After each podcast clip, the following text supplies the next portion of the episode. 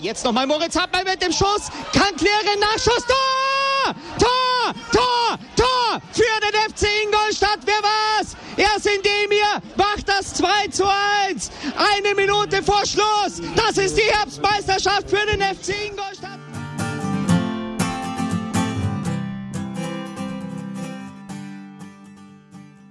Servus Schanzer, herzlich willkommen beim Schanzer Zeitspiel, dem Podcast rund um den FC Ingolstadt. Heute reden wir über den neuen Trainer Alexander Nuri, über den Sportdirektor und den Kapitän und analysieren die Gründe für unsere aktuelle sportliche Situation.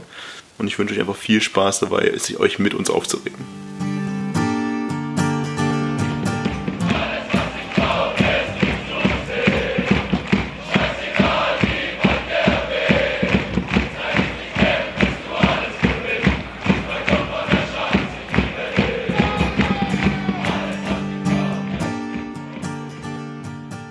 Servus Schanzer, herzlich willkommen beim Schanzer Zeitspiel. Wir sitzen heute zusammen in der Länderspielpause nach dem Heimspiel gegen Paderborn. Ich bin der Marco und ich habe hier wieder den Martin dabei und wir haben den Bene aus Berlin zugeschaltet. Servus Marco. Servus Bene. Servus in die Runde. Ja, genau. Und nachdem wir letztes Mal die Ära Leitl beendet haben, haben wir heute die wunderbare Ehre, über unseren neuen Cheftrainer zu reden und über die ersten drei Spiele im Amt. Und ihr habt es wahrscheinlich gerade schon gehört, wir haben, nachdem wir die letztes Mal die Ära Leitl beendet haben, auch diesmal wieder ein neues Intro. Ich weiß nicht, wie viele von euch das noch kennen. An der Stelle noch ganz kurz einen lieben Dank an Mike Küster, weil es auch wieder ein wunderbares Stück FC Ingolstadt Geschichte von ihm ist. Das war damals das Spiel in der Saison 2009, 2010. Verbessert mich, wenn ich was Falsches sage. Am 19. Spieltag, also letzten Spieltag vor der Winterpause in Sandhausen. Und da ist der FC Ingolstadt Herbstmeister geworden in der dritten Liga lang, lang ist her und es ist, ich finde es einfach so unglaublich passend und gleichzeitig unpassend, dass ich einfach drüber reden muss, weil wir spielen ja im nächsten Spiel nach der Länderspielpause gegen Sandhausen, aber das sieht so ein bisschen anders aus. Diesmal, letztes Mal sind wir im Sandhausen Herbstmeister geworden. Ich denke, dass das diesmal ein bisschen schwierig werden könnte mit dem Herbstmeistertitel. Naja, immerhin die dritte Liga ist auch einigermaßen nah. Genau, also für diejenigen, die nicht mehr genau wissen, was die dritte Liga ist, das ist das, was wir nächstes Jahr spielen, wenn wir so weitermachen. Also von dem her finde ich es einfach unglaublich schön und ich denke, dass das Intro uns jetzt ein bisschen länger äh, verfolgen wird als die letzten beiden. Gut. Ich habe es angekündigt, wir haben einen neuen Cheftrainer. Letztes Mal waren wir noch so ein bisschen in der Phase, ja, Leitl ist raus, wir wissen aber nicht, was danach kommt. Und jetzt haben wir Alexander Nuri als neuen Cheftrainer von Ingolstadt und hatten die ersten drei Spiele. Also, wir haben letztes Mal kurz über das Anforderungsprofil für den neuen Trainer gesprochen. Das kurz zusammengefasst nochmal war, wir suchen einen Trainer mit Erfahrung, der diese Liga kennt und er soll zusätzlich ein Anker für die Mannschaft sein und junge Spieler aufbauen können. Und jetzt würde ich euch einfach ganz gern mal fragen, ja, wie sehr sieht ihr das Anforderungsprofil mit Alexander Nuri erfüllt? Martin, möchtest du anfangen? Ja, ich habe da relativ wenig dazu zu sagen eigentlich. Also das Ganze hat ja auch medial schon so ein bisschen eigentlich den witzigen Charakter bekommen, ähm, durch das, dass eben diese Aussage getätigt wurde und dann eben ein Trainer kommt, der 43 Erstligaspiele hat, kein Zweitligaspiel und dementsprechend die Liga vermutlich jetzt auch nicht sonderlich viel besser als wir irgendwie kennt. Was legitim ist, meine Sachen ihn zu holen, aber es ist halt einfach nicht das Anforderungsprofil, das man vorher ausgegeben hat. Also, ja, kann man so stehen lassen. Was ich eher ja, dass sich Angelo Fier dann noch auf die Pressekonferenz irgendwie stellt und trotzdem noch sich quasi ja, irgendwie rechtfertigt und sagt, ja, er hat ja lange als Co-Trainer gearbeitet und deswegen, das ist schon die Erfahrung, die wir, die wir suchen. Nee, das ist definitiv ein junger Trainer, was okay ist, was vollkommen okay ist, aber er ist halt nicht der erfahrene Mann, den man erst, erst gesucht hat. Also, ja, ich finde, da muss ich am meisten irgendwie schmunzeln, dass man es halt dann immer noch so verkauft. Ich meine, man kann ja einfach andere Erkenntnisse dann haben und einen Trainer finden, der einfach, ja, von dem man überzeugt ist. Da bin ich voll dabei. Aber sich halt dann das noch zu verkaufen, als wäre es jetzt die erste Lösung, boah, ich weiß nicht. Ja, es war vor allem so ein bisschen dünnhäutig von Angelo Fried, muss ich sagen. Also, es ist genauso. Also, er hätte ja einfach sagen können, okay, wir sind durch Gespräche und durch Erfahrung zu der Entscheidung gekommen, dass er der richtige Mann ist, auch wenn er jetzt vielleicht nicht die extrem viel Erfahrung in der zweiten Liga hat aber hat halt einfach versucht, das irgendwie zu rechtfertigen, irgendwie dann doch so eine Pseudo-Zweitliga-Erfahrung herzustellen mit diesem Co-Trainer-Posten und auch einfach mit dem generellen Interesse für Fußball. Und ich habe gedacht, okay, wenn, wenn sie jetzt generelles Interesse für Fußball reicht, um Zweitliga-Erfahrung für den Trainerposten zu haben, dann könnten wir das äh, rückwärts im Schlaf machen, weil ich glaube, wir haben genug Zweitligaspiele gesehen, um dann genug Erfahrung für die Zweitliga zu haben. Aber ja, es ist eigentlich eine ganz interessante Verpflichtung. Eigentlich auch keine schlechte. Aber es ist natürlich sehr merkwürdig, was die Kommunikation angeht, nach außen hin, dass wir erst ein Anforderungsprofil ausgeben, das eh schon nicht wirklich präzise war und dann am Ende auch noch das Trainerprofil dran vorbeigeht. Aber wie sind generell eure Einstellungen zu Alexander Nuri? Also ich hatte irgendwie, glaube ich, gar keine, keine Idee, dass wir ihn holen könnten. Ich hatte ihn überhaupt nicht auf dem Zettel, aber weiß nicht, Bene, du bist ja vielleicht da anderer Meinung, du siehst schon, du schmunzelst Also mir geht es ähnlich, ich hatte Alexander Nuri null auf dem Schirm. Also ich hätte eher noch gedacht, äh, vor allem als dann rauskam, dass eventuell ein, zwei Leute abgesagt haben, beziehungsweise mit diesen überhaupt die Verhandlungen nicht vertieft wurden, so ein Trainer wie Hannes Wolf, der ja mit äh, Stuttgart immerhin schon mal eine fast ganze Saison in der zweiten Liga gespielt hat und in der zweiten Liga auch sehr erfolgreich war und Stuttgart da zum Aufstieg geführt hat. Aber Alexander Nuri eben aufgrund des Anforderungsprofils hatte ich überhaupt nicht auf der Rechnung und war dann dementsprechend sehr überrascht. Und denke, dass Alexander Nuri als Typ, der eben authentisch ist, auch emotional, dem Umfeld vielleicht gut tun kann, aber sehe auch eventuell ein, zwei Probleme, wenn es dahin geht, der Mannschaft die nötige Balance zu bringen, die eben in der aktuellen Situation erforderlich ist zwischen Offensive und Defensive. Denn in der ersten Saison in Bremen hat Alexander Nuri sich sehr stark auf die Offensive konzentriert und auch äh, gute bis sehr gute Erfolge damit gefeiert. Aber Bremen hat da Spiele eher 4-3, 3-2, 3-1 gewonnen. Und in der zweiten Saison, beziehungsweise Anfang der zweiten Saison, hat er sich dann versucht, auf die Defensive zu konzentrieren, eine gewisse defensive Stabilität sicherzustellen. Da sind aber die Erfolge ausgeblieben, eben weil in der Offensive auch äh, keine Tore oder sehr wenig Tore nur noch geschossen wurden. Und dementsprechend musste er auch dann relativ schnell gehen. Insofern bin ich da mal gespannt und habe da zumindest äh, ein, zwei Dinge, die mich äh, eher skeptisch gestimmt haben. Aber ich glaube, als Typ könnte er dem Umfeld. Ja, ich finde es auch so. Also mich hat es auch, ich hatte ihn auch nicht auf dem Schirm, ähnlich wie ihr, gerade nach den im Endeffekt drei andere Trainer ja noch davor waren und da zähle ich jetzt nicht mal die abstruse Hasenmittel-Geschichte noch mit dazu. Aber Sidan ist dabei, ne? Sidan ist natürlich mit dabei, äh, neben Weinzel, Keller und den Dynamo-Trainer, den ich mittlerweile irgendwie vergessen habe, wie der heißt. Ähm, ist aber auch nicht wichtig. Also, äh, ich meine, das hat ja jeder mitgekriegt, mitgekriegt dass äh, da irgendwie andere vor ihm waren und insofern ist er, glaube ich, ein anderer Typ, als die anderen es jetzt auch gewesen wären. Aber es kam mir schon so vor, als hätte er irgendwie ja, überzeugende Argumente gehabt, um ihn zu verpflichten. Also von dem her ist das okay. Ich habe ihn jetzt auch bei Bremen nicht so sonderlich äh, verfolgt. Sehe es aber wie Bene das auch, ja, jetzt die, die Stabilität und auch gerade defensiv oder so, die unter Kofeld jetzt in Bremen ist, bei ihm nicht so vorhanden war. Und er macht mir halt auch so ein bisschen den, den Eindruck, wie, ja, dass es so weitergeht, wie, wie es halt jetzt die letzten Jahre gelaufen ist. Also, dass wir er kann die Mannschaft stabilisieren, wir können den Klassenerhalt mit ihm schaffen, es kann auch mal eine Serie laufen und so weiter. Das, das, will ich ihm alles nicht abreden, aber ich bin nicht überzeugt davon, dass wir in einem Jahr nicht wieder an, den gleichen, an, an dem gleichen Punkt sind. Das ist das, was mich so ein bisschen an der Sache frustriert, was ja, mag auch an mir liegen und ich lasse mich da gern positiv überraschen, aber ich habe nicht das Gefühl, dass es anders läuft als unter Leitl. Ja, also das ist so ein bisschen geht das einher mit diesem Anforderungsprofil, das ich letztes Mal definiert hatte, weil das wollte ich eigentlich gerade fragen. Persönliches Gefühl im ersten Moment, der richtige, also sympathisch und offen und äh, nah an den Fans genug, um das zu erfüllen, was wir uns erwünscht hatten.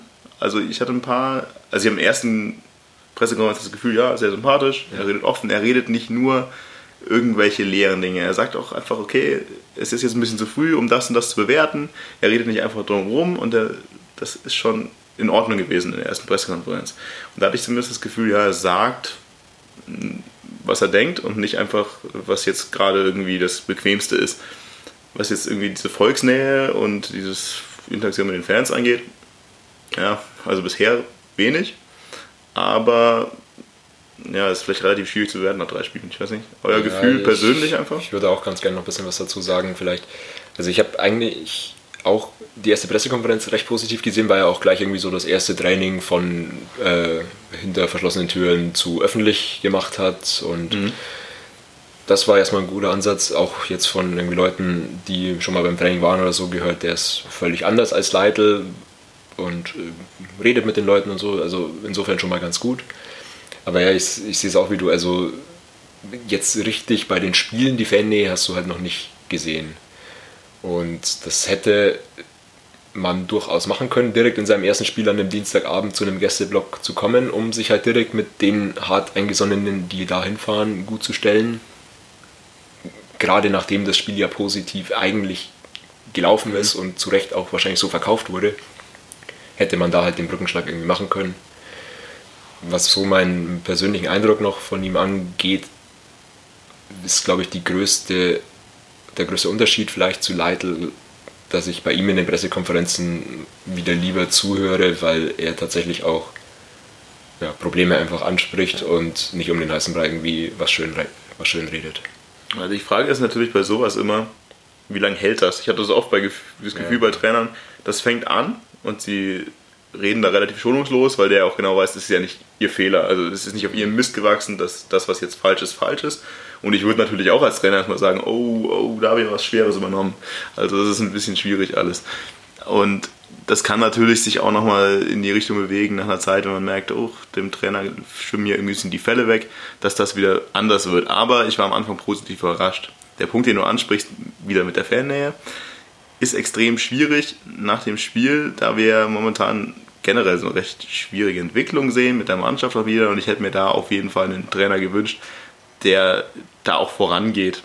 Also der, der die Mannschaft auch dazu aktiv treibt und dazu bringt, diesen Schulterschluss mit den Fans zu suchen. Nicht nur selber persönlich, was Leitl ja nicht getan hat, sondern eben auch die Mannschaft dazu bringt. Das war natürlich auch was, was Hasenhüttel damals, auch wenn ich es ungern wieder positiv erwähne, aber ich denke, da kommen wir nachher nochmal drauf zurück, was jetzt momentan zwischen Fans und Spielern abgeht, ist schon relativ schwierig.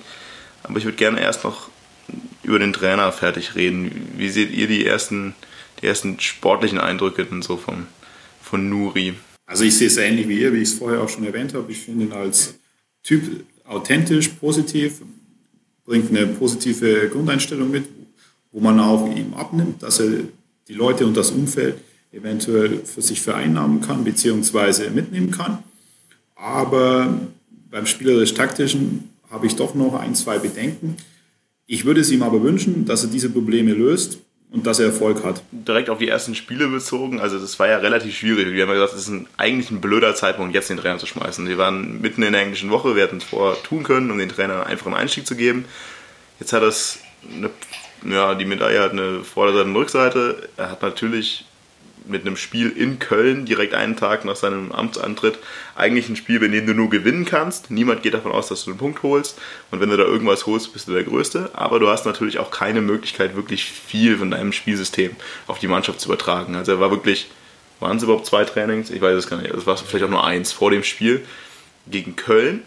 Und danach eben zwei Tage später auch gleich gegen Berlin. Und ich weiß nicht, wie es euch geht. Mir, ich hatte das Gefühl, ach, sieht gar nicht so schlecht aus in Köln. Das war zumindest ein Anfang. Und man hatte so das Gefühl, das kann, da kann man was aufbauen. Oder ihr wart ja auch, also Martin, du warst zumindest mit mir in Köln damals. Wie war dein Eindruck? Ja, bevor ich auf das Sportliche gehe, also auf diesen Zeitpunkt finde ich, wir haben das ja auch in der letzten Folge im Endeffekt schon gesagt, es ist halt ein sehr riskanter Zeitpunkt gewesen. Das hätte sehr gut gehen können jetzt in Köln, indem du da halt einfach gleich dieses Erfolgserlebnis hast und vielleicht mal für ein, für ein Ausrufezeichen irgendwie sorgst mit einem neuen Trainer da waren wir ja auch einigermaßen nah dran. Aber so ist es halt jetzt im Endeffekt rückblickend einfach so gelaufen, wie es laufen musste vielleicht. Ähm, du hast gegen die beiden ersten innerhalb von, was waren das dann, fünf Tagen oder so gespielt. Wenn überhaupt, ja. Wenn überhaupt. Beide Spiele verloren. Ja, und jetzt auch noch das danach. So, und ich sehe, also die Atmosphäre gerade im Umfeld spricht für mich gerade schon wieder so ein bisschen dass der Trainereffekt halt schon völlig verpufft ist. Und das hat man damit einfach ja, sehr riskant in Kauf genommen und ist damit so ein bisschen an die Wand gelaufen. Also der Trainereffekt ist definitiv verpufft. Also dieser einfach, was ich ja gehofft hatte, dieser, wir brauchen einen neuen Impuls und dann läuft es schon, das ist definitiv vorbei. Also dieser Impuls ist tot. Da gibt es keine Chance. Jetzt muss wirklich handfest äh, an Einstellungen gearbeitet werden und handfest am Spielsystem gearbeitet werden, um das zu drehen. Genau, aber das hätte man halt einfach vermeiden können, indem man einen anderen Zeitpunkt wählt, weil ja, man hätte entweder bis jetzt warten können oder das in der letzten Länderspielpause machen, aber nicht in einer englischen Woche. Also das halte ich für ein bisschen amateurhaft. Das war zumindest unsere, unsere Stärke früher, als wir auch irgendwie regelmäßig einen Trainer rausgeschmissen haben, dass wir ihn dann zumindest zu einem Zeitpunkt rausgeschmissen haben, wo irgendwie mehr eineinhalb, zwei Wochen bis zum nächsten Spiel waren. Aber gut. Ja, sollen wir ein bisschen aufs sportliche Köln und so eingehen? In Köln die erste Halbzeit, ich fand sie auch wieder ziemlich schlecht eigentlich, die erste Halbzeit. Also das Gesamtniveau Köln war an dem Tag auch einfach nicht gut, muss man da auch ehrlicherweise mal sagen. Da ist nicht viel passiert, es ist nicht viel zusammengegangen, aber es hat sich auch irgendwie niemand da Gedanken gemacht und okay, Trainer ist einen Tag da, da kann ja noch nicht viel Neues dabei sein. Und in der zweiten Halbzeit hatte man dann plötzlich das Gefühl, naja, die wittern ihre Chance, die Spieler. Also jeder hat irgendwie Bock gehabt, ihr habt den Spielern abgekauft, sie wollen da jetzt was reißen und sie merken, sie können was reißen. Und jeder ist gerannt und hat getan und gemacht, aber komplett ohne Spielsystem. Also ich weiß nicht, ob ich, weil ich letztes Mal ein Zweitligaspiel gesehen habe, in dem so wenig System erkennbar war. Ich hatte Gefühl, da gab es immer so Achsen aus zwei Spielern, die versucht haben, so einen selbst eingestudierten Spielzug auszuführen. Ich kann mich da sehr schön an Kittel, Lescano kurze Ecken erinnern, die ich noch nie gesehen habe, danach auch nicht mehr gesehen habe die aber so halbwegs gefährlich waren. Und irgendwie hat man das Gefühl, Pledel macht mit irgendwem zusammen einen Spielzug und irgendjemand anders macht mit einem Spielzug, aber dieses Gesamtsystem war nicht vorhanden. Jeder versucht für sich irgendwie dann ein Spiel aufzubauen und es hätte ja fast geklappt. Also am Ende des Tages, mein Gott, verdient wäre es nicht gewesen, das zu gewinnen, glaube ich, aber zumindest hätten wir da was rausholen können. Also ich musste da ein bisschen widersprechen. Ich fand Köln da waren sehr gute Ansätze sichtbar. Was mir gefallen hat, dass in einzelnen Situationen sehr hoch gepresst wurde. Also dass, dass teilweise der gegnerische Verteidiger beim Spielaufbau nahe des gegnerischen 16ers angelaufen wurde, insbesondere von Descano. Und dass dann auch einige Spielsituationen entstanden sind, wo zumindest mal Ansätze eines schnellen Umschaltspiels sichtbar waren da im Zusammenspiel dann teilweise von Lescano und Kittel, was ja du auch angesprochen hast, teilweise zwei Spieler und auch äh, mit insbesondere Bledel auf der rechten Außenbahn, der mir positiv aufgefallen ist. Und man ist dann vor allem in der zweiten Halbzeit zu Chancen gekommen und hätte, wenn man kaltschnäuziger agiert hätte, auch 2-0 führen können. Also da waren für mich einfach positive Ansätze sichtbar und es wäre auf jeden Fall meiner Meinung nach auch verdient gewesen, wenn man zumindest aus Köln einen Punkt mitgenommen hätte weil, wie du auch gesagt hast, Köln war wahrscheinlich an dem Tag nicht bei 100 Prozent, aber der FC hatte auch ein, einfach einige positive Ansätze. Klar gab es dann auch negative Dinge, die zu beobachten waren, die aber teilweise ganz normal sind, wenn man bedenkt, dass Alexander Nuri nur einen Tag Zeit hatte, die Mannschaft einzustellen. Zum Beispiel, ich glaube in der 35. bzw. 36. Minute war es, wo Lescano einen Fehlpass gespielt hat, der sicher vor allem auf die Abstimmung zurückzuführen ist und dann äh, sich die gelbe Karte holt, indem er den Kölner vor dem eigenen 16er nach äh, 20 Meter Sprint gefault hat bzw. gestoppt hat. Aber in Anbetracht dessen, dass es eben nur ein Tag war und dass Köln sicher auch nicht äh, der angenehmste Gegner ist, beziehungsweise das leichteste Auswärtsspiel ist, fand ich die Leistung positiv. Und man hatte den Eindruck, dass man auf diese Leistung auf jeden Fall darauf aufbauen kann. Ja, also ich sehe es auch so, dass du natürlich nach der Führung hättest du, oder aufgrund der zweiten Hälfte hättest du vielleicht einen Punkt oder einen Sieg durchaus verdient gehabt. Also das war schon unglücklich. Aber man muss schon auch sagen, dass die erste Halbzeit mir auch eher missfallen hat. Also das war sehr schüchtern, irgendwie kam es mir einfach vor und halt einfach hinten unsortiert. Also einmal als der Terodde irgendwie halt frei 5, 6 Meter vom Tor irgendwie steht und dann halt ja, irgendwie vorbeischießt, okay. Aber also das hätte auch irgendwie schon nach einer halben Stunde das halt einfach 2-0 stehen können für Köln.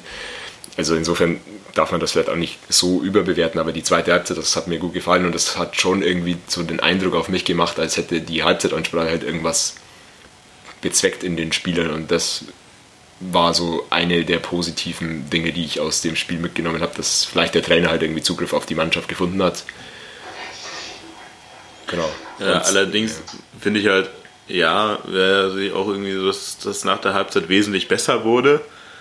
Allerdings muss man natürlich auch sagen, dass selbst die letzten Spiele, die so gesang- und klanglos auswärts waren, auch alle nach der Halbzeit zumindest mal besser wurden. Also es zieht sich so durch, dass die erste Halbzeit sowieso verschlafen wird und die zweite Halbzeit wird dann besser. Also die zweite Halbzeit in Köln war definitiv mutig und ich fand auch, das war endlich mal wieder schön anzuschauen. Also es war natürlich nicht perfekt, es war nicht fehlerfrei, es war taktisch nicht grandios, aber zumindest sah das nicht aus wie Angsthasenfußball und zumindest sah das auch nicht nach Arbeitsverweigerung aus, was ich eigentlich schon mal ganz positiv fand. Entsprechend wurde dann die Mannschaft nach dem Spiel auch von der Kurve sehr positiv empfangen. Also da war auf jeden Fall erstmal wieder Unmut verflogen und es ist so ein bisschen Hoffnung aufgekeimt, dass das doch alles jetzt wesentlich besser werden sollte. Ein Faktor, über den wir auch sprechen könnten, wir haben eine neue Formation gefunden, jetzt, die sich wohl auch so ein bisschen durchsetzt. Im Köln-Spiel war es ein, naja, ich würde wieder sagen 5, 2, 2, 1 oder 5 irgendwas, schlag mich tot. Ihr seht es wahrscheinlich wieder als 3 irgendwas. Was, was, für was war euch? Was war das 3, für 5, euch? 2. 3, 5, 2. 3, 5, 2, ja, okay, da kann ich, also, stelle ich alles in die Mitte, ne? schon okay, aber es waren zwei Sechser. Ja, zwei Sechser. Okay, wie hat euch das gefallen? Also das ist ja das, was wir angekündigt hätten. Das ja, ist eigentlich eine gute Idee. Eigentlich, dass, dass wir das eigentlich ja befürwortet haben. Also insofern waren wir ja ganz, also wir waren ja auch in Köln und waren eigentlich ganz positiv, als wir die Aufstellung gesehen haben, auch wenn es die Medienabteilung so ein bisschen wirr interpretiert hat. Aber ja, eigenständig interpretiert. Das ist künstlerische Freiheit, glaube ich, so wie das interpretiert war. Also Alex, wenn du uns hörst, gerne immer wieder unsere taktischen Anweisungen befolgen. Das ist eine super Idee. Nee, generell, also hat ja funktioniert irgendwie. Das ist ja genau, was ich gedacht habe. Es waren fünf, für mich waren es fünf Verteidiger, es sind immer für mich fünf Verteidiger. Wir spielen einfach nicht mit drei Verteidigern. Die beiden links und rechts, die, die heißen auch nur offiziell irgendwie offensive Spieler. Das sind für mich Verteidiger, die versuchen, vorne eine Flanke zu treffen. Ja, ich was glaube, sie nicht tun. Das auch nicht, nee, müssen wir auch nicht zitieren. Das, da also was ich halt interessant fand, äh, war so ein bisschen die, die Sache, dass Gimba quasi der der Sechser war und Schröck hinten gespielt hat. Genau, das ist bei FIFA genauso. Da wundere ich mich auch jedes Mal, dass Gimba eigentlich äh, auf der falschen Position steht von ja, genau. FIFA. Das ist also wahrscheinlich, das ist wahrscheinlich auch so ein bisschen die krasseste Unterscheidung. Bei Leitl hat ja dann Schröck eigentlich sehr stark als, als Sechser gesehen und Gimba dann nur aushilfsweise als, als Sechser. Also, Aber hat dir das gefallen in Köln? Also wirklich? Ich bin mir noch nicht sicher, was ich von, von Gimba halte und ich glaube, dass ich ihn aber besser in der Innenverteidigung finde als als Sechser. Also im letzten Spiel würde ich sagen, mir gefällt auf der Bank besser als auf Sechser. ja, das ist die dritte Option. Okay, also wollt ihr noch was zu Köln sagen? Weil sonst würde ich gleich das schlagen zur nächsten Runde. Ja, ich, ich, ich sehe ein, ein Lachen in Bienen. Zur Struktur und zum System. Wir haben ja intern auch in der WhatsApp-Gruppe direkt äh, debattiert, welches System eventuell gespielt wird und haben uns ja, glaube ich, alle drei für 3-5-2 oder 5-2-1-2, wie du es vielleicht nennen willst, ausgesprochen. Und also ich, ich fand auch die Aufstellung sinnvoll und finde auch, dass das System zum Kader passen kann. Also gerade mit Pledel als rechten Flügelläufer hat man Spieler dabei, die einfach für so ein System sehr gut geeignet sind. Ich würde Gimba auch eher als Innenverteidiger sehen und nicht als Sechser.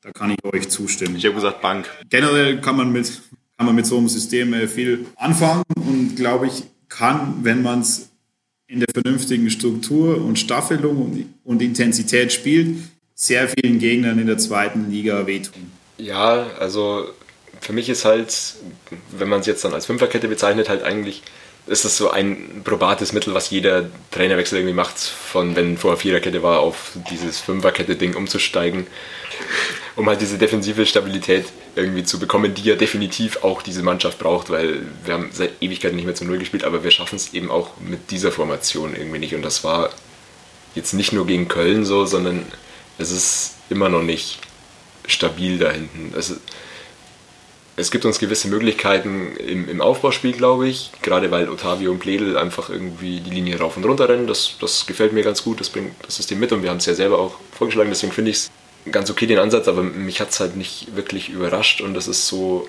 einfach die naheliegendste Lösung gewesen.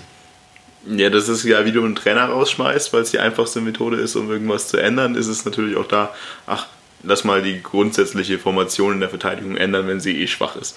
Klar, aber spricht ja jetzt auch nichts gegen, das zu tun. Was ich mir nur so ein bisschen denke bei dem Kader, also, ich werde jetzt schon wieder so ein bisschen, bisschen pissy hier, aber ganz ehrlich, so schlecht wie diese Verteidigung spielt, wenn ich mit drei Innenverteidigern aufstelle, dann kann ich ja nicht mal wechseln. Also ich habe drei Innenverteidiger, die nicht Fußball spielen können und wenn ich dann auch noch wechseln will, dann wird es natürlich relativ schwierig. Das finde ich auch so ein bisschen, da ist der Kader mir ein bisschen dünn in der Verteidigung, mit auch mit fünf Verteidigern zu spielen. Findest du? Ich weiß nicht, also ich finde, wir haben schon jetzt relativ viele Innenverteidiger, die potenzielle Stammspieler sind mit irgendwie Martip, Galvao, Gimber, Schröck, Ananu, Neumann. Ananu ist für mich kein Innenverteidiger, auch wenn er das Hat- getan hat er ja- hat. er ja ja weil er das getan, getan hat. Aber Ananu ist kein Innenverteidiger. Das wird auch nicht werden. Ich weiß nicht, ob dein Kopf. Ja, also ich hätte auch Ananu eher als die Alternative dann für Bledel vielleicht irgendwie gesehen auf dieser Position, weil er ja gewisse Offensivqualitäten haben wir ihm ja auch bescheinigt und eben dann diese etwas weiter vorne Variante als Flügelverteidiger als in der Viererkette rechts zu spielen, wäre ja auch eine Option, die hat er jetzt noch gar nicht ausprobiert, aber Ja, vor allem, weil sich Ananu ja wirklich defensiv nicht mit rumbekleckert hat diese Saison. Also das war ja wirklich teilweise extrem überfordert. Deswegen finde ich das extrem schwierig, ihn noch in Innenverteidigung zu spielen, Dellen. War jetzt nicht keine Totalkatastrophe letztes Mal. Welches Spiel war das gegen? Union war das. Gegen Union war das mit Ananu auf der rechten Innenverteidigerposition. Okay, also ja, wie gesagt, ich bin mir nicht so zufrieden mit der defensive Tiefe unseres Kaders, auch wenn natürlich Phil Neumann da immer noch mit den Hufen schart, um in die erste Mannschaft zu stoßen. Aber generell finde ich es relativ schwierig. Auch wenn natürlich jetzt Galvao endlich nicht mehr über links spielt. Und das war natürlich auch eher teilweise schwierig. Ich weiß nicht, wie du das siehst, Martin. Bist du zufrieden, bist du froh, dass jetzt Ottavio links spielt, den einer aus unserer Runde auch auf der Linksverteidigerposition gesehen hat? Ich weiß nicht, wen du meinst, aber nö, ich fand jetzt Galvao als Linksverteidiger immer ganz solide. Ich glaube, er ist halt jetzt in die Innenverteidigung, in die Innenverteidigung gerückt, weil er ja wahrscheinlich nominell zumindest der beste Innenverteidiger sein müsste, den wir haben. Deswegen sollte er wahrscheinlich da auch spielen, aber er hat sich jetzt auch nicht mit, mit Ruhm bekleckert. Also er ist jetzt nicht die Sicherheit in Person bisher gewesen. Ja, ich könnte, also das ist, was ich sage, momentan könnte ich wirklich jeden Innenverteidiger auswechseln und sagen, oh, passt. Hauptsache nicht mehr der. Ja, aber wer kommt danach? Das ist halt relativ schwierig momentan. Also Gimba, Mathe, Calvao, boah, schon schlecht letzter Ja, ich Zeit. sehe vor allem aber auch Probleme darin, in der Abstimmung beziehungsweise in der Staffelung zwischen den Ketten, also zwischen Innenverteidigung und Mittelfeld in dem Fall. Da sind relativ große Löcher drin und deswegen tun sich die Innenverteidiger da auch nicht immer leicht. Klar, im Spielaufbau, da haben sie sich, wie du es gesagt hast, auch nicht mit rumbekleckert und da gibt es noch einiges Potenzial nach oben. Gerade da hat jeder fast äh, mal ein, zwei Situationen jetzt gehabt in den letzten drei Spielen, wo er wirklich sehr, sehr leichtsinnig den Ball verloren hat und dem Gegner dann sehr gute Umschaltaktionen ermöglicht hat. Und das darf natürlich in so einem System erst recht nicht der Fall sein. Das ist vor allem bei Spielern wie Matip und Galvao eigentlich auch komplett unverständlich. Das sind aber diese, man sagt ja, das sind die Spieler, die die Ruhe ausstrahlen sollen, die die Erfahrung mitbringen. Die sollen dann ja eigentlich hinten wirklich das dicht machen. Aber wie oft die unnötige Fehlpässe spielen oder sich wirklich einfach auch im Stellungsspiel anstellen, wie oft Galvao überspielt wurde und dann den Ball nicht hinterherkommt. Das ist unerklärlich für mich. Aber mal genug irgendwie vielleicht von Innenverteidiger-Bashing oder was noch Innenverteidiger-Bashing übrig? Wäre. Nee, überhaupt nicht. Ich, ich sehe eher die, die allgemeine Problematik drin, dass man, dass die Abstände einfach nicht passen. Dass äh, für mich jetzt vor allem dann auch in den Spielen gegen Paderborn und Union Berlin, um mal den Bogen zu spannen, weg vom Köln-Spiel, dass es viel zu leicht war, die erste Kette zu überwinden, die erste Formation, Lescano, Benchop etc. Und dann sich, sich zwischen Mittelfeld und Abwehr relativ große Lücken aufgetan haben, wo dann einfach die gegnerischen Angreifer teilweise mit Tempo auf die Innenverteidigung zulaufen konnten und die dann auch noch eher nach hinten gegangen sind. Das, das ermöglicht einfach der gegnerischen Offensive so viele Situationen, Chancen zu kreieren und vor allem auch gute Chancen zu kreieren, beziehungsweise sinnvoll zum Abschluss zu kommen. Und da sehe ich den aktuellen Hauptschwerpunkt, wo man ansetzen muss. weil nämlich äh, die Innenverteidiger selber nebeneinander, die halten teilweise die Abstände, aber der Abstand Innenverteidigung Mittelfeld, da gibt es einige, einige Probleme in der aktuellen Phase und Situation. Und deswegen waren das auch mit für mich die ausschlaggebenden Argumente, dass äh, die Mannschaft so Probleme hatte in den Heimspielen gegen Union Berlin und gegen Paderborn. Das waren teilweise Situationen, dass äh, sowohl Paderborn als auch Berlin, Berlin noch viel stärker als Paderborn, sich den FCI zurechtlegen konnte, indem man den, den Ball nach links, nach rechts verlagert hat und durch die Verteidigerei laufen hat lassen, um dann die Situation zu suchen und man äh, die erste Formation relativ schnell überwinden konnte und der Gegner dann sehr viel Platz hatte, um mit Doppelpässen, mit Verlagerung zu agieren, weil einfach allgemein der FCI und vor allem die Innenverteidigung, aber vielleicht war das, oder das, das war jetzt schon ein bisschen verallgemeinert, vor allem aber nach dem Spiel in Köln, nachdem man ja hoffnungsfroh in der, auf das nächste Heimspiel blicken konnte, gab es dann umso mehr Probleme in der ersten Halbzeit gegen Union Berlin, wo es, und man muss es schon fast sagen, auf jeden Fall eher wieder ein Rückfall in alte Zeiten war. Ich weiß nicht, wie habt ihr das gesehen? Ja, Union war erste Halbzeit wieder komplett bodenlos. Also es war wirklich nicht existent irgendwie. Und auch da wieder zweite Halbzeit wurde dann schon besser. Aber es ist wieder, wie sich da durchzieht. Erste Halbzeit eigentlich immer ziemlich schlecht und zweite Halbzeit dann zumindest besser als die erste. Und Union war halt auch wieder ernüchternd. Auch da, schweres Spiel, Trainer noch nicht so lang da, das kann auch nicht wirklich auch alles automatisiert laufen, klar. Und auch da hat man sich nicht so viel ausgerechnet gegen den zweiten. Aber insgeheim natürlich doch, weil man gesehen hat, in Köln ist, da, da ist was dabei, die Spieler haben wieder Bock, die Spieler wollen wieder laufen. Und jetzt könntest du zu Hause gegen Berlin das schon schaffen. Und dann war diese erste Halbzeit natürlich wieder komplette Ernüchterung. Also das war so dermaßen schlecht schon wieder, dass man sich gedacht hat, okay, Trainereffekt verpufft, alles vorbei, jetzt geht's wieder weiter vorher. Ja, also kann ich mich nur anschließen eigentlich. Also ich habe da auch gar nicht so viel zu ergänzen. Das ist Ernüchterung ist genau das, das Wort, was, was es trifft, weil im Endeffekt eben wirklich die, diese zweite Halbzeit gegen Köln eine gewisse Aufbruchstimmung sogar erzeugt hat im Umfeld. Und dann spielst du 60 Minuten aber den puren Angsthasen-Fußball gegen Union Berlin zu Hause, liegst völlig verdient hinten einfach. Äh, gut, das 1-0 ist mal wieder so eine mega dumme Abwehr, also oder beziehungsweise einfach ein mega dummes Foulspiel einfach, das den Elfer verursacht. Und das 2-0 ist auch wieder, ja, jetzt sind wir wieder beim Innenverteidiger-Bashing oder so, aber da, ich weiß nicht, was Martip da macht. Ich habe mir die, die Situation irgendwie fünfmal angeschaut und so. Das ist ähnlich auch wie, wie dieses eine Gegentor, als, als er Gimba irgendwie da den Ball im eigenen 16er wegnimmt ist es da auch, dass da irgendwie zwei Innenverteidiger wieder auf den Ball zulaufen und der Stürmer sagt halt irgendwie Danke. Also so ähnlich ist das gegen Union dann auch und dann, klar, kommst du dann noch zurück und durch irgendwie meines Erachtens immer noch einen Schmeichel, sehr schmeichelhaften Elfer. Also das ist, das Union-Spiel war eigentlich für mich quasi der Tiefpunkt der Saison, wenn man jetzt mal irgendwie die krasse Sache mit dem Bochum-Spiel irgendwie außen vor lässt. Ich kann euch da auch nur zustimmen. Ich war komplett überrascht, wieso man in der ersten Halbzeit so passiv, so defensiv agiert hatte, dass komplett die Intensität und das Pressing gefehlt haben. Und dann, wenn man, das, wenn man den Gegner ermöglicht, dass er die Mannschaft im eigenen Stadion sich so zurechtlegen kann, dann bekommt man einfach zwangsläufig Probleme, weil das Problem war ja auch, dass man selber fast nicht mehr aus der eigenen Hälfte rauskam. Und äh, wie gesagt, die erste Reihe viel zu leicht überwunden werden konnte und der Gegner viel zu viel Platz hatte in der eigenen Hälfte. Wo ich dir aber widersprechen muss, ein bisschen ist das 2-0, weil das war, ging für mich da los, dass Röcher einfach einen haarsträubenden Ballverlust sich geleistet hat.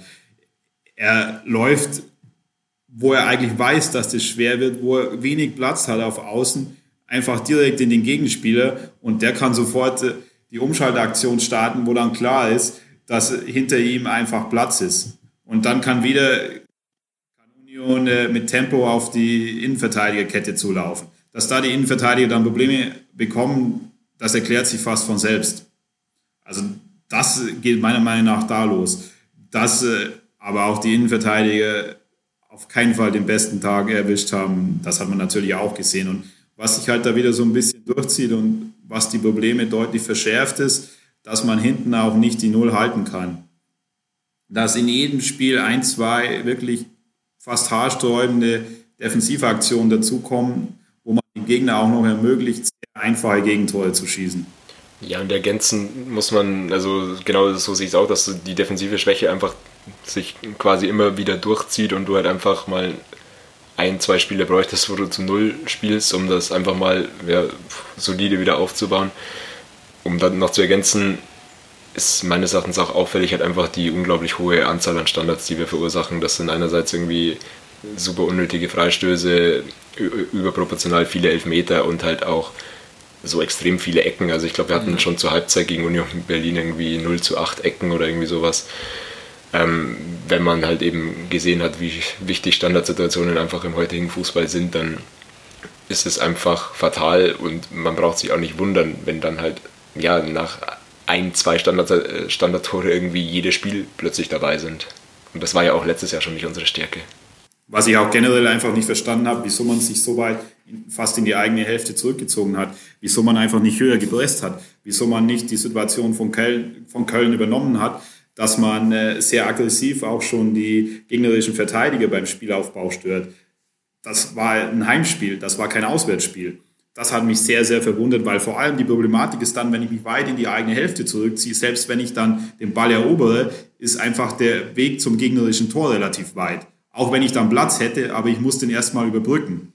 Und da, das hat mich sehr verwundert, weil vor allem die Problematik dann auch ist, wenn ich mich in die eigene Hälfte zurückziehe, dass, wenn ich mir dann einen Fehler leiste, der sofort bestraft werden kann, weil eben der Gegner nicht mehr weit zu meinem eigenen Tor hat. Und das hat mich schon sehr verwundert. Und äh, ich weiß nicht, da wäre mal sehr, sehr interessant, was der Plan des Trainers gewesen ist, der generelle Plan und inwiefern die Spieler umgesetzt haben oder auch nicht. Also ich habe auch in Berlin eben einfach noch keinen Plan des Trainers gesehen in dem Sinn. Also gegen Berlin. Also da aber auch wahrscheinlich dafür geschuldet, dass es alles sehr kurz ist. Ich meine, die Automatismen auch in der neuen Formation müssen sich natürlich irgendwo einspielen. Aber für mich war das auch Angsthaben im Fußball. Das war ja genau das, wie es jetzt dann halt gegen St. Pauli war. Es war einfach nur Angsthasen-Fußball. Und es hat sich so ein bisschen gebessert mit der Einwechslung von Osame, fand ich. Da ging dann nach vorne wieder ein bisschen mehr, da war ein bisschen Belebung drin und plötzlich gibt es einen Elfmeter, den glaube ich niemand pfeift, außer der Schiedsrichter, der an dem Tag da auf dem Feld steht. Und dann haben wir ein 2-1 und theoretisch hast du das Momentum, um da vielleicht sogar noch einen Punkt rauszuholen, was natürlich absurd gewesen wäre, komplett absurd. Aber auch das Momentum haben wir natürlich dann am Ende nicht genutzt. Aber ich denke, wir sind uns irgendwo einig, dass es auf jeden Fall mal Ernüchterung war, dieses Spiel in jeder Hinsicht. Und ähnlich war dann auch die Reaktion der Fans nach dem Spiel. Die Mannschaft kam dann irgendwie an der Kurve vorbei und ich habe das Gefühl, so zwischen kompletter Lethargie und ab und zu ein paar Pfiffen noch vom Stadion, von den Drängen war aber eigentlich also es war wirklich einfach nur Enttäuschung und Ernüchterung im Stadion zu spüren. Oder ist das anders gefühlt? Nee, ich überlege auch gerade, also ich glaube, wir sollten da dann vielleicht auch nach dem Paderborn-Spiel eher nochmal ein bisschen drauf eingehen. Ja, definitiv. Ja. auf jeden Fall, da, da war Ernüchterung. Und dann sagt man sich, okay, alles knapp, alles kurz, der Trainer ist fünf Tage da, es war jetzt der erste, es war jetzt der zweite und jetzt das nächste Spiel, da hat der Trainer eine Woche Zeit. Jetzt geht es dann gegen Paderborn, die auch jetzt nicht komplett schlecht drauf sind. Ich weiß nicht, sind die überhaupt schon, haben die eine Niederlage die Saison? Ich weiß es gar nicht. Ja, Auf jeden Fall sind sie ganz gut drauf. Aber zu Hause gegen Paderborn, das ist natürlich dann irgendwann doch mal ein Gradmesser. Das sind Köln und Union vielleicht jetzt momentan nicht das, mit dem wir uns messen müssen. Zumindest nicht in der aktuellen Situation. Vor der Saison vielleicht doch noch.